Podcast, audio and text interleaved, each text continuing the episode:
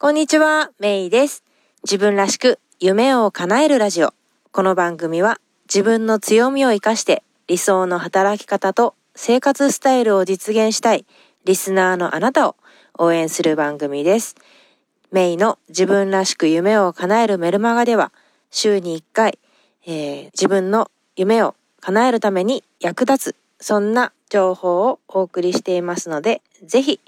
えー登録してくださいね。さて、今日は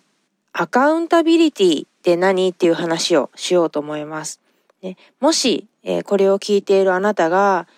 なんか日々の生活とか仕事で自分の能力が120%活かされてないなってもし感じることがあったら今日のエピソードはそんなあなたのためにお送りしていますのでぜひ聞いてみてください。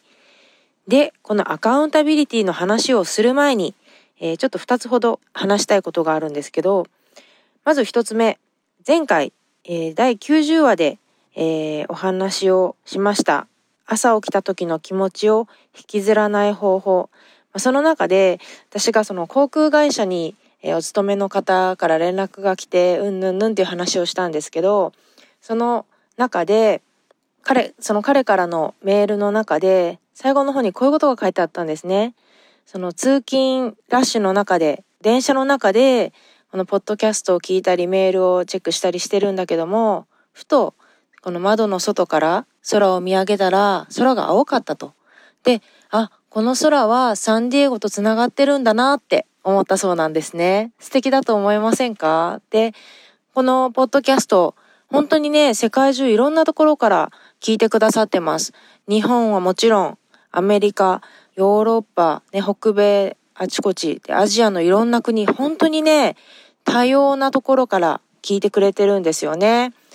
ありがとうございます。日本の中でも東京だけじゃない、福岡だけじゃない、本当にね、いろんなところから、えー皆さんがアクセスしてくださってます。そして今あなたがどこにいても空を見上げれば、この空は世界とつながってるんですよね。ね。そんな感じで、このポッドキャストを通じて、えー夢を叶えたい人が、ね、周りにそういった希望を持っている人は少ないっていう悩みもね、非常に多いと思うんですけれども、必ず、えーこの空を見上げると、この空の向こうには、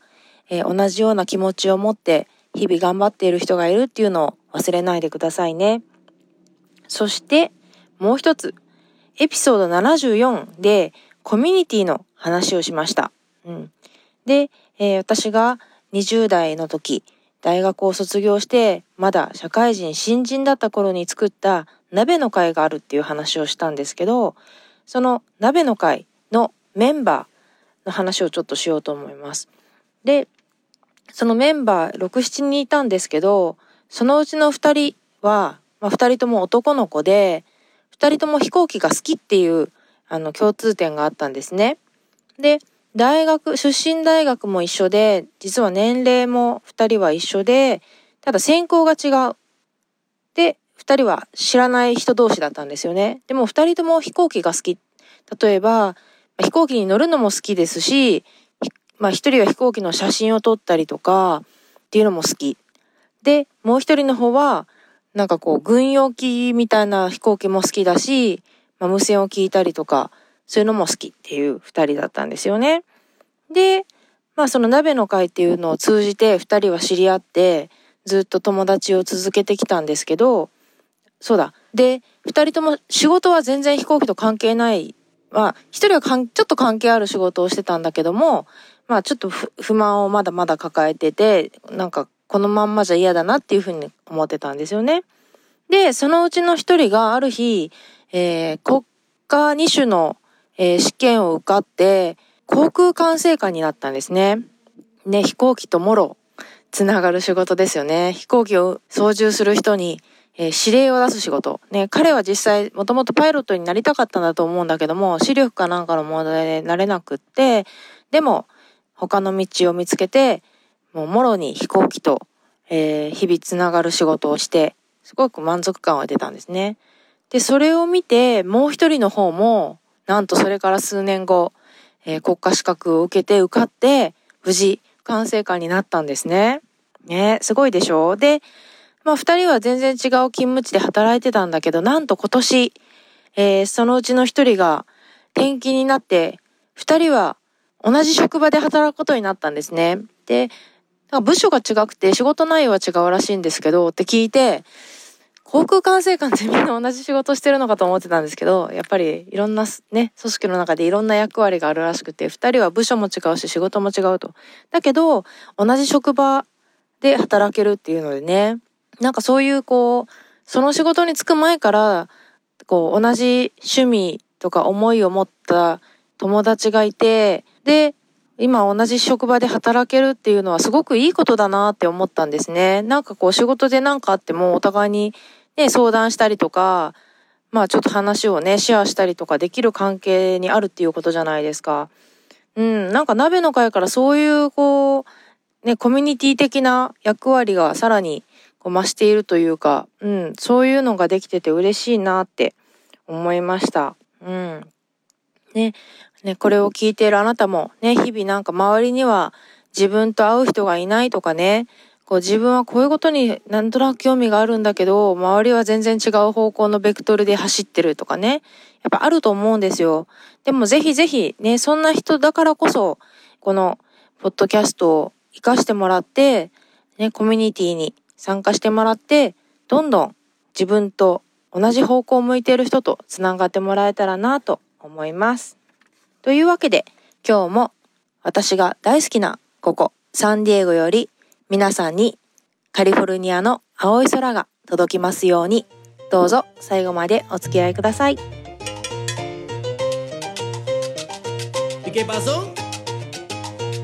自分らしく夢を叶えるラジオ。この番組は自分の強みを生かして理想の働き方と生活スタイルを実現したい。そして経済的にも精神的にも豊かでいたい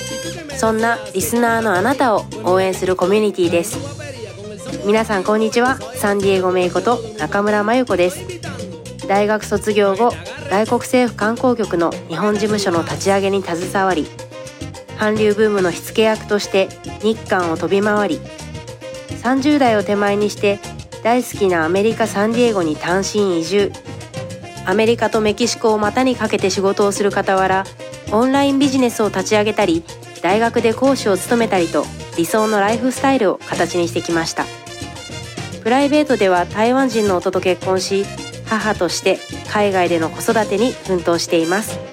自分らしく夢を叶えるウェブサイトもチェックしてみてくださいね。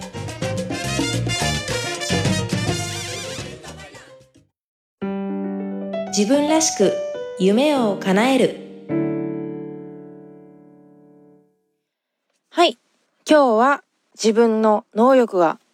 十分に活かされてないなと感じているあなたのためにアカウンタビリティの話をしてみようと思います。アカウンタビリティっていうのはいろんな役があるかもしれないんですけど、ここでは、まあ要するに自主性、主体性、当事者意識みたいなことを言います。で、ちなみにこのアカウンタビリティっていうのは、コーチングではコアのエレメントとされてるんですね。うん。で、えー、まあ要するに、じゃあ自主性主体性何かっていうと、自分で考えて、自分で行動して、結果を出して責任を取る。ね。これが、これまあ要するに前向きな姿勢って簡単にも言えると思うんだけども、これ大事だよっていう話で、で、ちなみにアカウンタビリティの反対ってどういう状況だと想像しますか？うん。えー、アカウンタビリティの反対は、ヴィクティムって言われてます。ヴィクティムっていうと、被害者とか受け身っていうような、そういったイメージですね。具体的には、まあ、指示とか命令だけに従う。つまりそれはどういう状態かっていうと、閉鎖的で停滞しやすい状態なんですよね。じゃあ、ビクティムに陥ってる人、ビクティムメンタリティに陥ってる人っていうのは、どういう状況かっていうと、この世は不公平だ。なんかこの会社のいろいろは不公平だとか、あの、自分でコントロールできるものがないって感じちゃってる状態ですね。で、これって、なんだろう、変な話、こう、これまで生きてきた中で、周りに一人ぐらいこういう人っていませんか？こう、常にこう愚痴ってるとか、被害者妄想じゃないけどそういう人で、で、いるけど、で、でもね、私たちって誰もがこのビクティムの状況に陥っちゃうことってあると思うんですね。やっぱりこう、なんだろう、やっぱり人生ってうまく思い通りにいかないし、で、そういうふうに思っちゃう時があると。だから、私たちが目指すものっていうのは、まあ、時々このビクティムに陥っちゃうかもしれないけども、えー、アカウンタビリティ、つまり自主性を持って、えー、行動する、前向きな姿勢に、この行動とか考え方をシフトさせていくことが大事なんですよね。で、まあ、なんか私もこう、やっぱり自分の中でそういうビクティムのメンタリティっていうのが生まれてた頃っていうのは今振り返っても確実にあって、まあ例えば仕事面でもあったと思うし、うん、なんだろう、家族との関係とかね。まあいろんな場面でそういうのってあると思うんだけど、でも結局、でも実はなんか自分は自由なんだっていうことうん。なんかこう、この環境がとか、この状況がとか、なんか一見なんかこう自分は被害者のように感じるかもしれないけども、でも自分には自由がある。うん。自分で実は選べるし、考えて自分で、自分が信じる行動が取れる。なんか、それが何らかの理由でこう取りにくくなってる状況はあると思うんですよね。なんか、もしかしたら人の目が気になるのかもしれないし、特になんかこう私たち日本人って、やっぱりこう周りに合わせるとか、こう上のものに従うとか、やっぱりそういうなんかこう文化的価値観が大事とされて、あの、育てられてきてるので、やっぱりそこでこうなんだろう、自主性、アカウンタビリティを持つっていうのが、こう難しいって感じることもあるかもしれないんだけども、でも実は私たちは自由なんだ。自分、実は私たちは自主性を持てるんだっていうのを、こう、再確認するのもいいのかなって思います。で、えっと、アカウンタビリティ、コーチングにおけるアカウンタビリティがどうなのかっていうのをちょっと話してみたいと思うんですけど、あの、さっき、えー、アカウンタビリティはコーチングのコアエレメントだっていう話をしました。で、えー、例えばコーチング、まあ、何か目標を持って、まあ、コーチと一緒にこう前に進んでいくんだけども、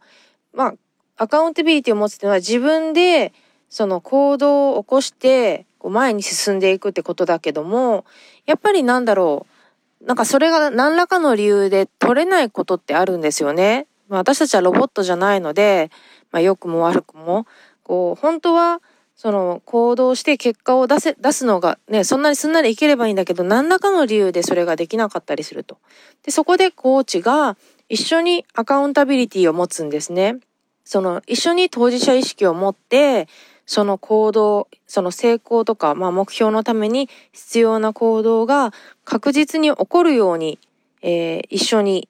こう前に進んでいくというかね二人三脚でそれが、えー、アカウンタビリティなんですよっていうことででえっ、ー、と私の友人日本に住んでる友人が面白いことを言っていてそのずっと仕事が忙しくて、えヨガに行けなかったと。行けなかったんだけどえー、最近ちょっと仕事に余裕が出てきたからヨガに行くようにしてるんだけどもその手帳にヨガに行くって書いててもやっぱりこう仕事に没頭してると仕事を優先しちゃって結局行かなかったっていうことが続いてしまうからそこで彼女は何をしたかっていうとその自分が通ってるヨガヨガスタジオに行く日に予約を入れちゃう。まあ自分は行きますっていうのをそのヨガスタジオに予約を入れちゃう。ことでもう自分を行かざるを得ない状況にして、あの、ヨガに行くっていうことを実現してるっていうのを言ってて、これはすごく面白いなって、ある意味アカウンタビリティを、ここではその、まあ、予約、ヨガの予約システムなり、そのヨガスタジオにアカウンタビリティを持ってもらってるっていうことなんですよね。うん。なんかこう、何かその、頭では良いと思ってるんだけども、行動に移しにくいことに対して、こうやってこう誰かにアカウンタビリティを持ってもらうっていうのは、こう軽やかにそれをこう行動に移すために必要ななんかこう方法というかね、なんかコツというか、えー、ではないかなと思いました。うん。皆さんはえー、アカウンタビリティを持ってくれる、えー、友人はいますか？ね、ま、もしくは、えー、コーチはいますか？ね。あるいは日々、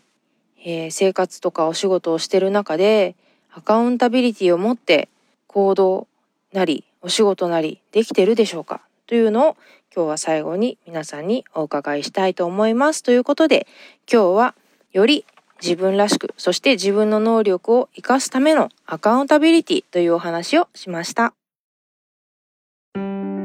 自分らしく夢を叶える今回の番組いかがでしたか？もし気に入っていただけたら購読ボタンを押していただきお友達にもおすすめしていただけると嬉しいです。自分らしく夢を叶えるウェブサイトでは、今回の内容はもちろん、他にも元気の出で役立つコンテンツをお届けしています。また、夢を叶えるスピードを上げたい、すでに自分スタイルを確立するために動き出している仲間とつながりたい、そんなあなたは、自分らしく夢を叶えるメルマガにぜひ登録してください。自分らしい理想の働き方と生活スタイルを実現するために今やるべきことをできることから始めていきましょう今日も最後までお付き合いありがとうございましたそれでは次回もお楽しみに Have a great day! Bye bye!